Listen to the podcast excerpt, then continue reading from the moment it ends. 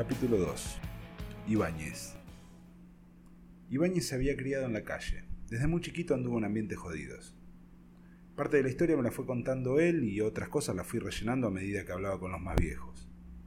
De pibe, arrancó a punguear para los malandras que paraban en el galpón abandonado de la estación de trenes. Era hábil y aprendía rápido.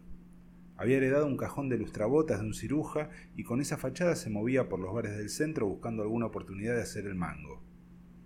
Más de una vez tuvo que bancarse dormir en el calabozo y comerse unos buenos palazos, pero prefería eso a volver con poco al galpón y que lo faje algún borracho. Había noches en que se la pasaba dando vueltas sin dormir para que no lo violen, pero no siempre tenía buena suerte. Cuando se dio cuenta de que con la merca se hacía más se pegó a los tranzas de la zona. El negocio era raro en esa época, no había nadie que organice y cada tanto terminaban en batallas campales para hacerse de algún territorio.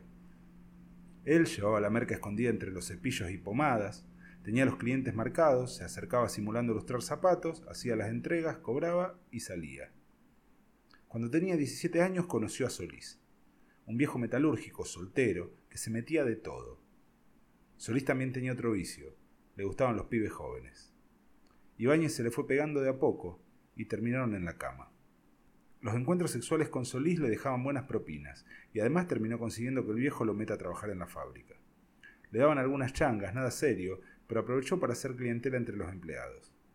Cada tanto hacía una recorrida por los bares, entregaba, cobraba y salía. De a poco los favores de Solís se fueron incrementando. Los llevaba a su departamento, cenaban juntos, se quedaba a dormir a veces. Consiguió que el viejo lo empilche, le compre un lindo reloj y hasta le prestaba el auto cada dos por tres. El primer gran cambio en su vida le llegó a los 20, cuando Solís murió. El viejo dejó un testamento donde le cedía todos sus bienes, incluida la fábrica.